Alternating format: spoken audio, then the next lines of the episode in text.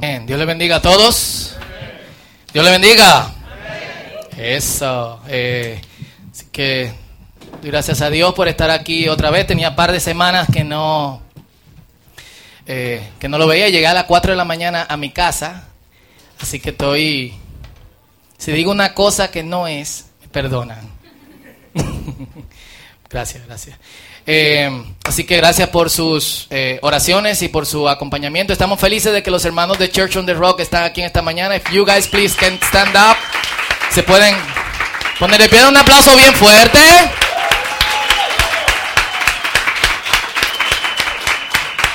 Ya tenemos seis años trabajando con los hermanos de Church on the Rock. Thank you very much for being here and uh, to be with us. Averigusti Baby será alone to solo, please don't go. Vaseline Intensive Care Lotion. Pueden sentarse.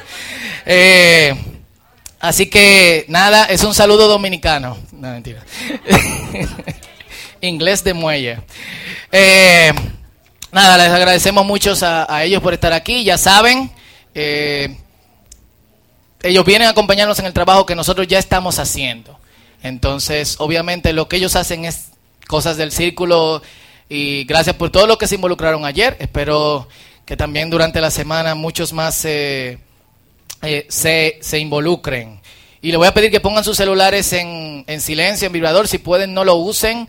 Si ven sus Biblias en sus celulares o en sus eh, dispositivos electrónicos, pidan una Biblia eh, de papel para que no nos distraigamos. Amén. Así que Vamos a darle, vamos a darle a esto. Y estamos en la serie ACDC, antes de Cristo, después de Cristo, no la banda de, metal. Eh, y hoy yo quiero que hablemos de ciertos aspectos paradójicos, es decir, cosas poco contradictorias en el buen sentido de la palabra que vemos en la forma en que Dios se nos presenta a nosotros. Amén. Así que vamos a abrir nuestras Biblias en Lucas capítulo 2, versículo 6 en adelante. Es un texto que usualmente 6 al 12, un texto que usualmente leemos en Navidad. Pero eh, vamos a darle. Estamos hablando, acercándonos a, la, a lo que nosotros llamamos Semana Santa eh, y preparando el camino para lo que estaremos hablando el domingo de, de resurrección. Así que, ¿lo tienen? Lucas capítulo 2, versículo 6 eh, al 12. Lucas nos da un contexto diferente al que nos da eh, Mateo. Hablando con los muchachos en el instituto bíblico, una de las cosas que, notamos es, por ejemplo, Marcos escribió el primer evangelio. Marcos no empieza en el nacimiento de Cristo, sino que empieza en eh, su ministerio. Con Juan el Bautista, bautizándose, etcétera. Mateo fue el segundo evangelio que se escribió. ¿Y qué hace Mateo? Va un poquito antes, empieza con la genealogía eh, de Cristo. Hace varias semanas, de hecho en el primer mensaje de esta, de esta serie estábamos hablando de eso. 14 generaciones de Adán a Abraham, 14 generaciones de Abraham a David, 14 generaciones de David al, a cuando fueron llevados al cautiverio, 14 generaciones del el cautiverio hasta, hasta Cristo. Lucas va un poquito antes de lo que va Mateo.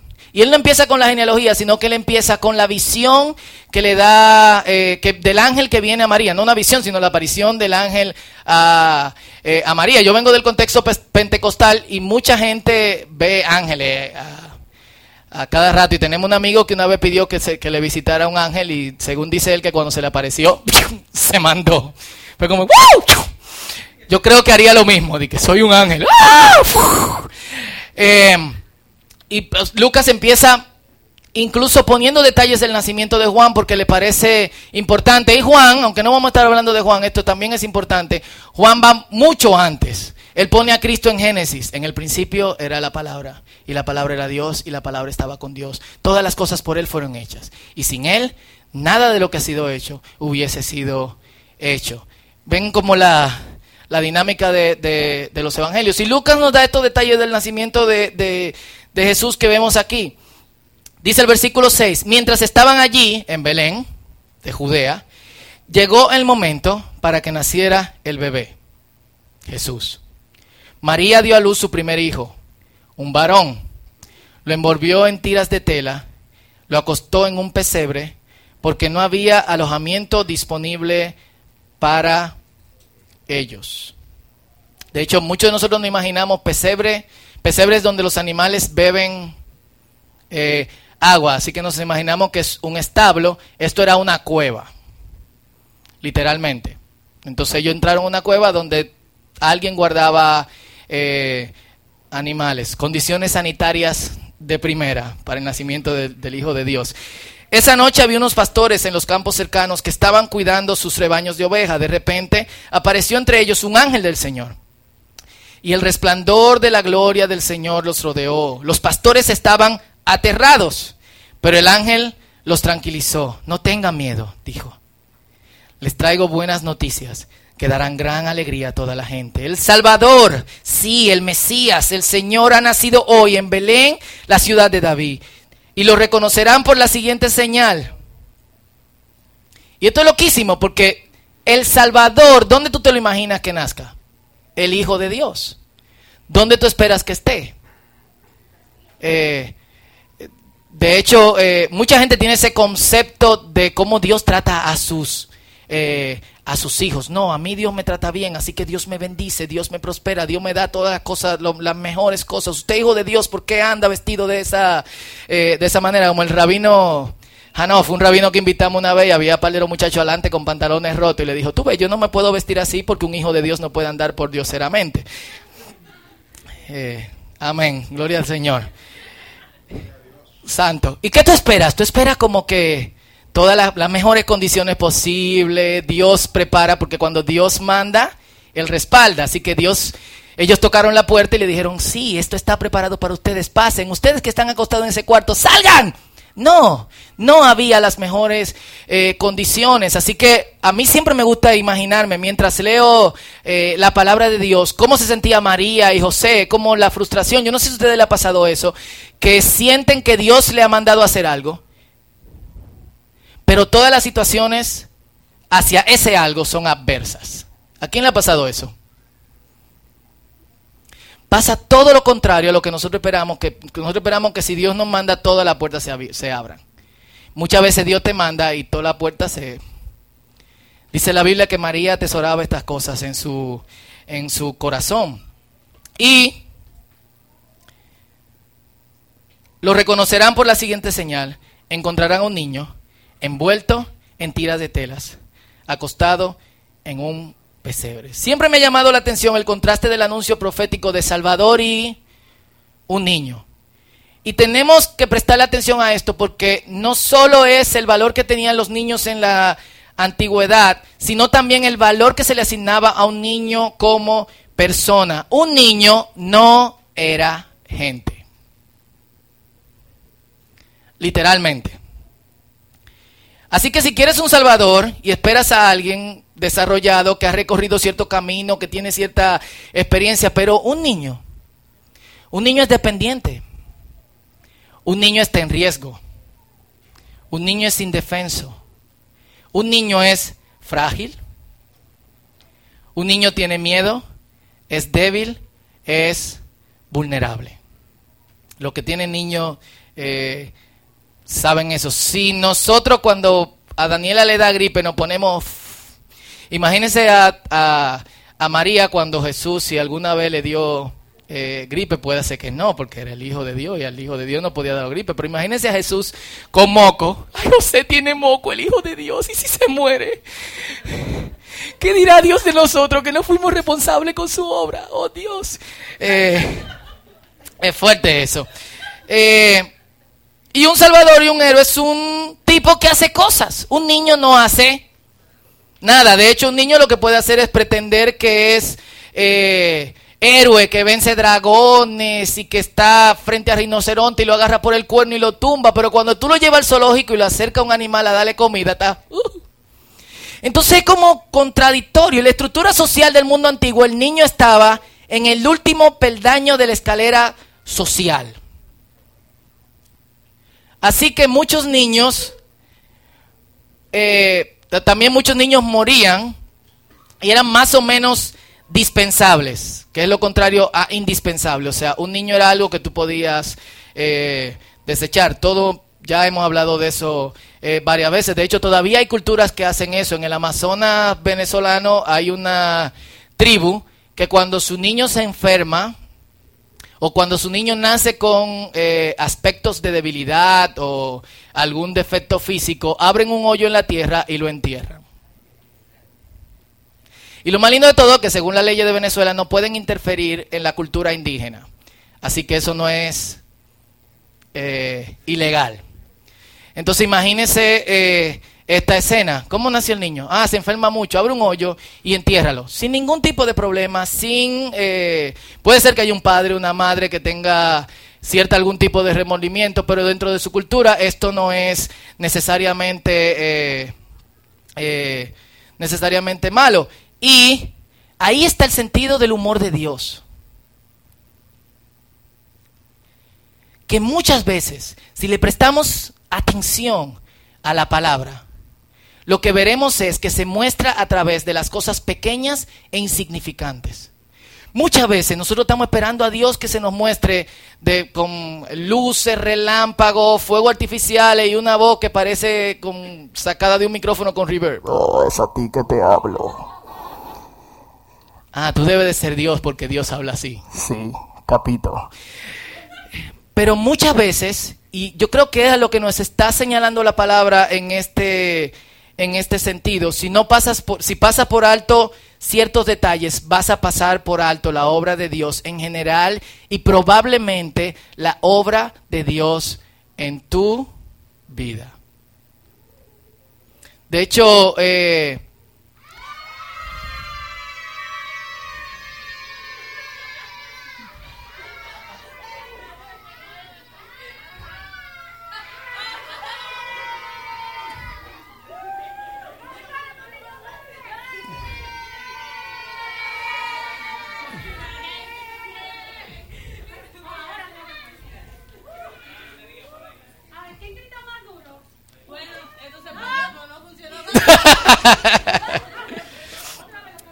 Eh, y de hecho, para muchos de nosotros los niños son de molestosos.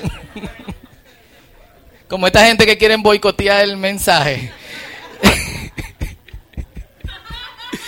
Eh, y es lo que muchas veces actuamos como los discípulos frente a lo que, lo que Jesús quiso hacer cuando puso un niño en el medio y lo veremos más adelante. En este sentido, me llama mucho también la atención el pasaje en Apocalipsis capítulo 5, del verso 2 al verso, al verso 7. Juan está en el cielo, tiene esta visión en el, en el, en el cielo, en el trono de Dios, y dice, vi un ángel poderoso que proclamaba con fuerte voz, ¿quién es digno de romper los sellos de este rollo y abrirlo? Pero nadie en el cielo, ni en la tierra, ni debajo de la tierra podía abrir el rollo y leerlo. Entonces comencé a llorar amargamente, porque no se encontraba a nadie digno de abrir el rollo y leerlo. Pero uno de los 24 ancianos me dijo, deja de llorar. Mira, el león de la tribu de Judá, el heredero del trono de David, ha ganado la victoria, es el digno de abrir el rollo y sus siete sellos. El león, ¿qué te espera? ¡Wow! Narnia y todo lo power. Pero ¿qué ve Juan? Entonces vi un cordero que parecía que había sido sacrificado, pero que ahora estaba de pie en el trono cuando dice vi un cordero que parecía que había sido sacrificado, imagínense la herida, la sangre y el tono de debilidad. Tú estás esperando un león, pero ves un cordero de guañingao. Por si acaso, de guañingado es una palabra real. Y estaba de pie entre el trono y los cuatro seres vivientes y en medio de los veinticuatro ancianos. Tenía siete cuernos y siete ojos que representaban los siete aspectos del Espíritu de Dios, el cual es enviado a todas las partes de la tierra. Él pasó delante y tomó el rollo de la mano derecha del que estaba sentado en el trono. El niño Dios, el león cordero, a nosotros nos importan mucho las apariencias no solamente le asignamos a las personas que nos rodean, a las personas que nosotros consideramos dignas, valor por cómo se visten, por cómo hablan, por cuántos títulos tienen, por lo que han hecho, por, lo, por, el, por, el, por el paso que han recorrido, por cuánto dinero tienen, por qué carro manejan o qué motor manejan, porque no es lo mismo un 70 que un BMW o una Harley. ¿Eh? Mami, mi novio tiene un motor. En Harley se traduce a mami, mi novio tiene cuarto. Entonces nosotros como que de alguna otra manera eh, nos importan eh, este tipo de cosas y muchas veces, y yo sé que a ustedes le ha pasado porque a mí me ha pasado también y no soy el único que comete ese tipo de errores aquí, yo sé que todos lo cometemos, muchas veces tuve una gente y te parece como tan insignificante y tan sencillo y todo lo demás, y cuando sale tú ves el carrazo en el que se va a montar y dice, oh, oh.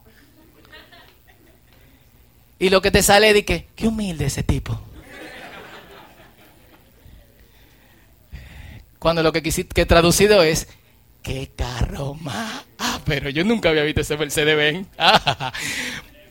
Eh, que, qué humilde ese tipo. ¿Viste cómo estaba vestido y el carro que maneja? Y no solamente eso, no solamente nosotros le asignamos dignidad a las personas por la cosa que tienen, por el dinero que tienen, por la profesión que tienen y todo lo demás, sino que nosotros tratamos de mostrar un lado de nosotros que pueda ser considerado por otros como digno.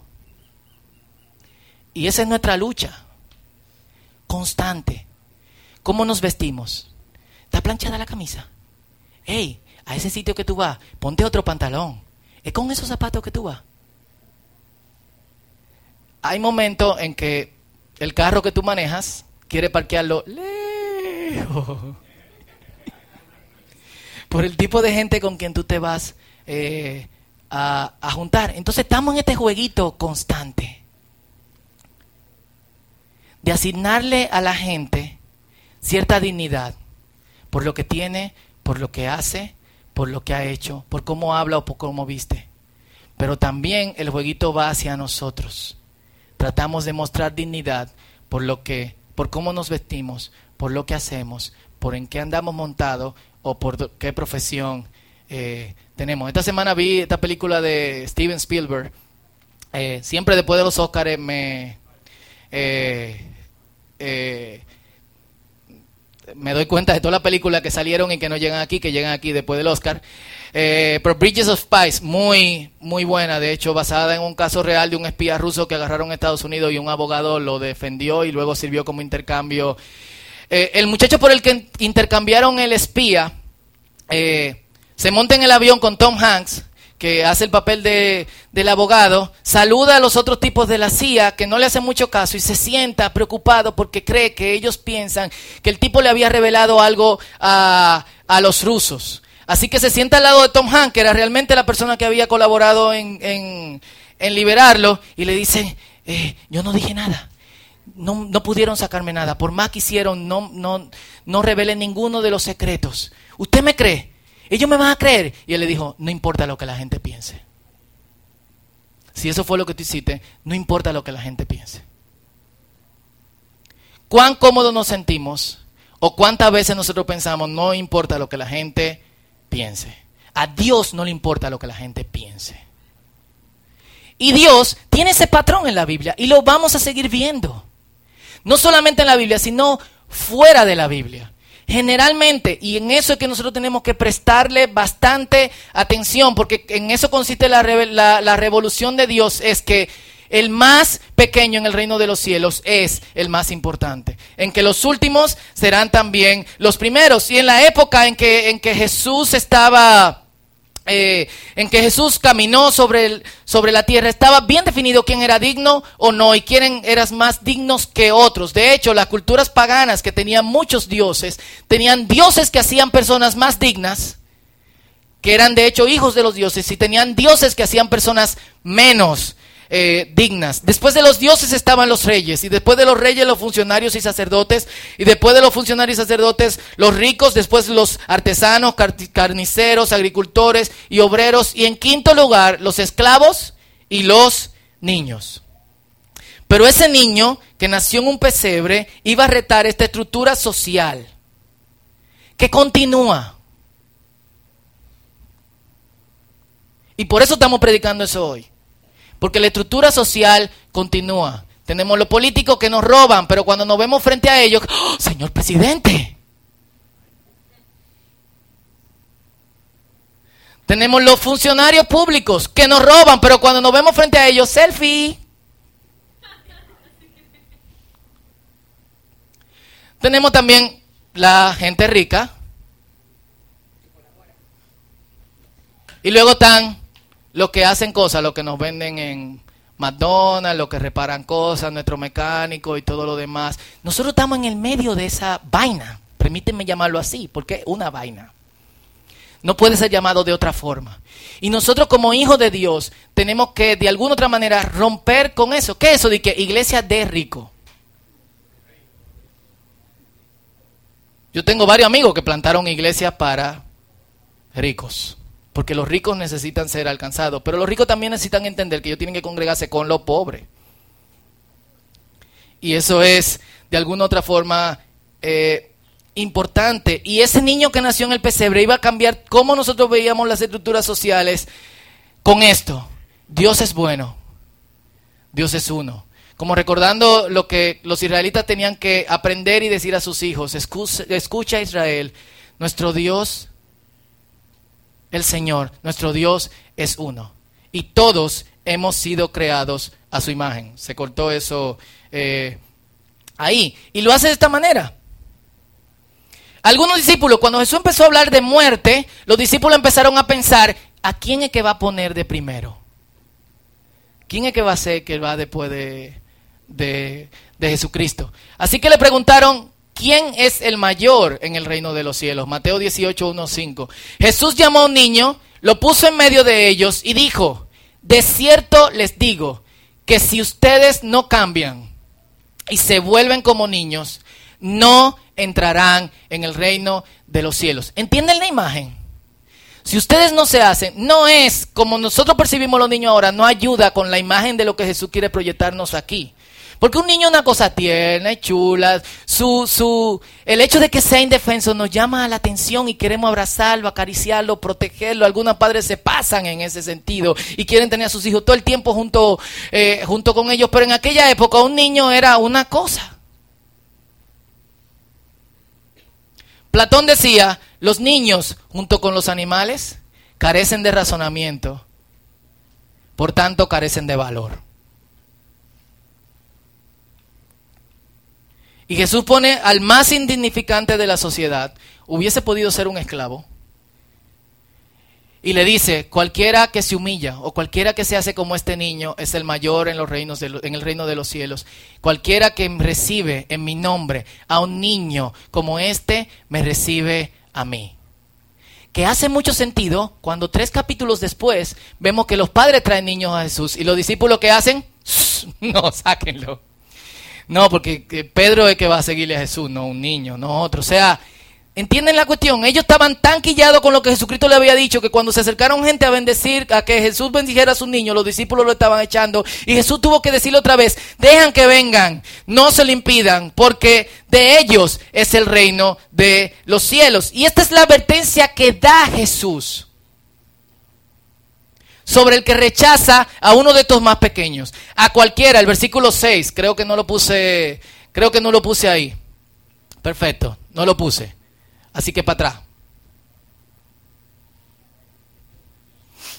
Dice así, a cualquiera que haga tropezar a alguno de estos pequeños que creen en mí, más le valdría que le colgaran al cuello una piedra de molino y que lo hundieran en el fondo del mar.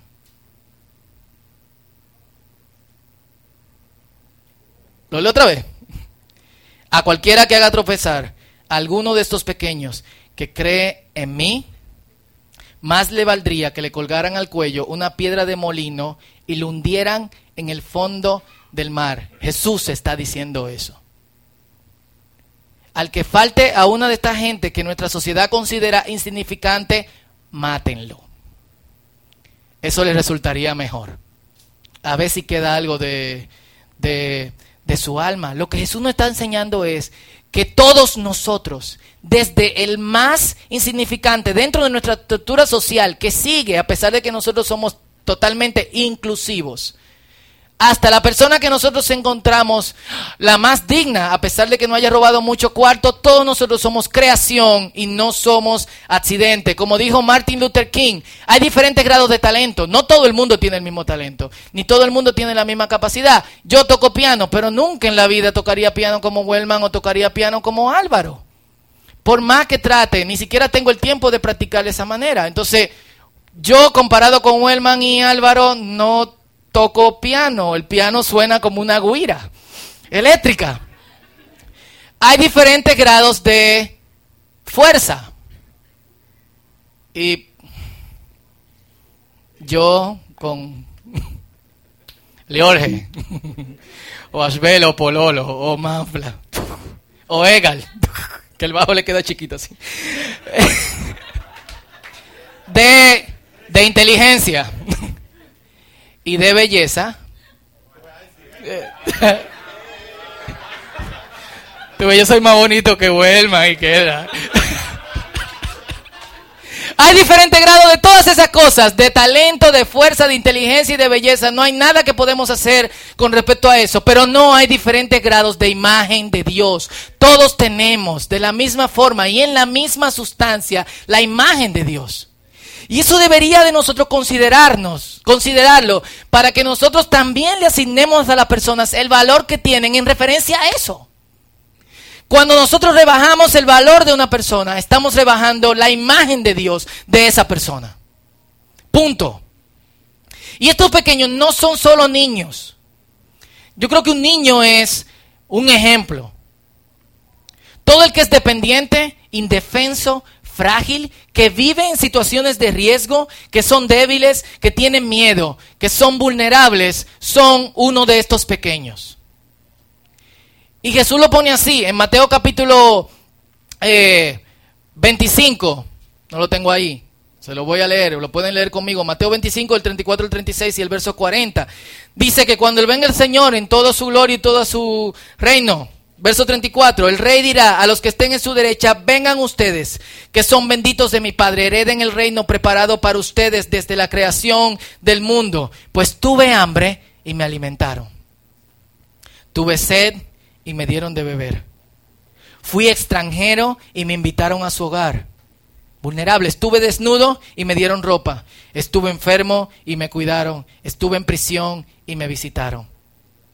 Y el rey dirá, les digo la verdad, cuando hicieron alguna de estas cosas, al más insignificante de estos, mis hermanos, me lo hicieron a mí. Cuando hicieron alguna de estas cosas al más insignificante de estos, me lo hicieron a mí. Jesús lo dijo y no puede estar más claro. Obviamente, no es una cuestión fácil. Cuando nosotros nos, expongamos de alguna otra manera a trabajar por el más insignificante de estos, hay dos cosas que van a ser puestas en juego. Una, nuestra comodidad. La forma en que Jesucristo lo pone es, el Hijo del Hombre no, no tiene un lugar donde recostar su cabeza. Dos, nuestra reputación. Poniendo otro ejemplo de Jesús, amigo de publicanos y comedor con pescadores. Los cristianos no entendemos esto bien. Y no importa mucho más la reputación que hacer la obra de Dios por una persona que la necesita. Yo recuerdo que, que los primeros dos o tres años de siendo cristiano, uno de, mis amigos se descarrió. Extrañamente, él seguía yendo al lugar donde nos reuníamos como iglesia, faltando 15, 20 minutos para que se terminara el culto y se quedaba afuera. A mí me parecía eso extraño y empecé a janguear con él en vez de seguir jangueando con otro muchacho de, de la iglesia. Dos, tres semanas después, la junta de ancianos de la iglesia me llama, me sienta y me dice, usted no puede andar con ese hermano. Ese hermano hizo esto y esto y ese hermano está descarriado. Así que si usted sigue juntándose con ese hermano, vamos a tener que ponerlo en disciplina antes de que usted caiga en pecado.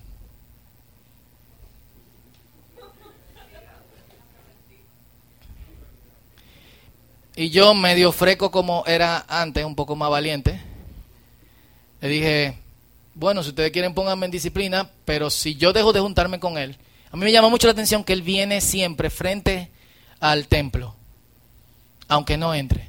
Si yo dejo de juntarme con él, el tipo nunca va a volver a aceptar al Señor. porque todos ustedes lo han rechazado. Y dos meses después, no por obra mía, sino por obra de Dios, ese muchacho volvió y se conectó con el Señor. ¿Qué hubiese pasado si yo le hubiese hecho caso a ellos?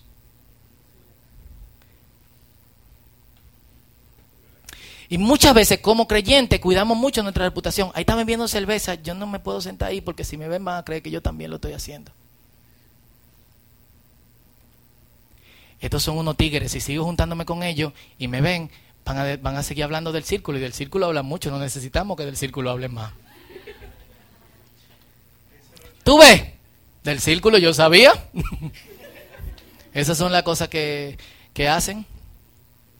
Yo recuerdo estar sentado con, un grupo de, personas ofreciéndole un proyecto para que evangelicemos prostitutas y le diésemos trabajo, o sea, le diéramos capacitación y le diésemos trabajo. La persona en la junta de esa empresa cristiana, la, la, la muchacha, me dijo que no era un buen precedente para la empresa empezar a contratar prostitutas rehabilitadas. Porque una de las cosas que ellos quieren guardar es su testimonio. ¿Qué es eso de testimonio? ¿Dónde usted encuentra en la Biblia testimonio? En ese sentido. En ese sentido, no importa lo que la gente piense, no importa lo que yo piense como pastor. Probablemente yo te diga, te voy a poner en disciplina si sigues juntándote con esa gente. No me haga caso. De verdad. Te lo estoy diciendo en el día de hoy. Ahora, si yo veo que te está influenciando el tipo, te está metiendo a Sanky Panky, yo tengo que hacer algo tengo que hacer algo. Y el creyente tiene que estar dispuesto a perder ambas cosas, comodidad y reputación. Nuestra comodidad y nuestra reputación descansa en Dios. Yo sé que este mensaje no es fácil de digerir para muchos de nosotros, pero la obediencia a Dios es primaria versus cualquier otra cosa. Como lo dijo Bonhoeffer, un poco crudo, menos crudo de lo que yo le diría. Yo le diría menos crudo. Dice, la obediencia solo se aprende obedeciendo, no preguntando. Solo en ella conozco la verdad. En medio de nuestra división de conciencia y de nuestro pecado, y cuando habla de nuestra división de conciencia, de nuestra ambivalencia, ¿puedo hacer esto o no lo puedo hacer? ¿Los cristianos hacen esto o no lo hacen? Llega a nosotros la llamada de Jesús a la sencillez de la obediencia. Y no pasaron muchos años sin que la iglesia perdiera este, esta cuestión.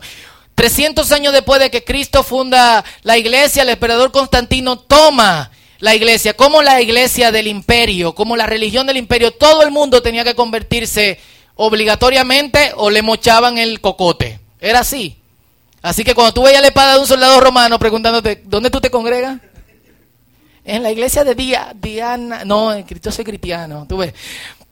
Eh, así que todo el imperio romano pasó de ser pagano nominal a ser cristiano eh, nominal. Y poco a poco los pastores que estaban, que eran perseguidos, tenían que esconderse en, eh, debajo de la tierra para poder predicar la palabra. Ahora tenían templos majestuosos. Todos los templos gigantes de los dioses antiguos, eh, algunos eh, lugares de gobiernos habían sido concedidos a la iglesia. Y mil años después de esto, o sea, mil años, 700 años después de esto, Tomás Aquino está caminando con uno de los papas de turno. Creo que era Inocencio IV. Inocencio IV le enseña toda la, la eh, la, grandeza del, Vaticano. ¿Algunos de los que están aquí han ido al Vaticano? Es impresionante. Full.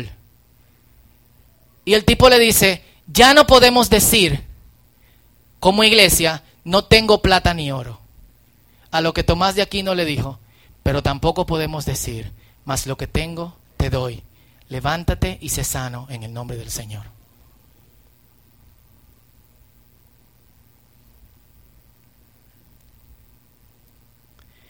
Entonces,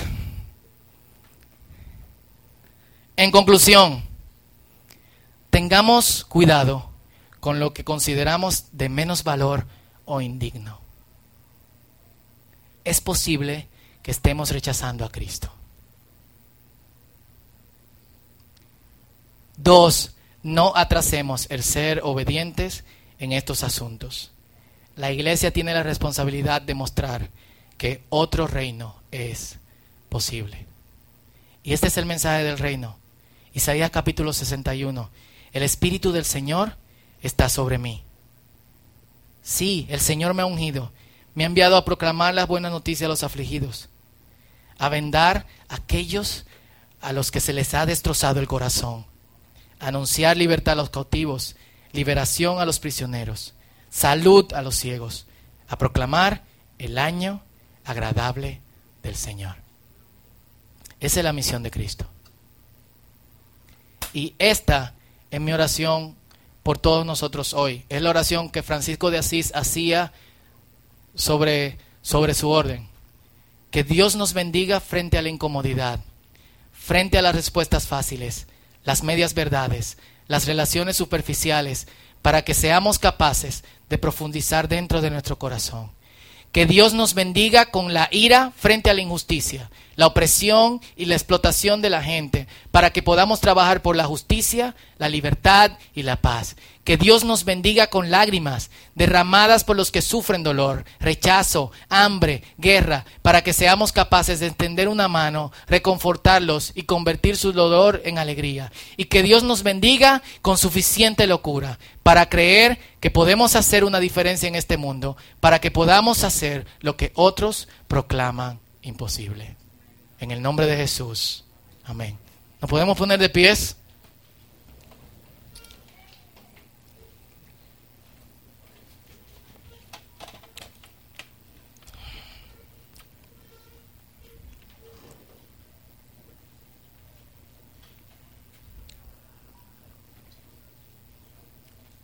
Si pueden inclinar tu rostro un momento y le voy a pedir al grupo de adoración que, que pase, por favor. Y meditar en esto. Quizás los más indefensos son simplemente un punto en nuestra agenda. Quizás vamos a Bethesda, vamos a Cotuí, vamos a Leprocomio, pero pasamos por alto mucha gente que está indefensa y que nos rodea durante la semana. Probablemente esa gente nos quilla mucho. Y obviamos lo que Jesús nos ha dicho. Cualquiera que haga algo por estos, los indefensos, los más pequeños, mis hermanos, lo hace conmigo. Cualquiera que haga esto por los indefensos, los más pequeños, mis hermanos, lo hace conmigo. Entonces, 30 segundos meditando cuál es nuestra reacción frente a los más pequeños, frente a los que tienen menos dinero, a los que pasan hambre, los que están en prisión, los gays, los, VIH positivos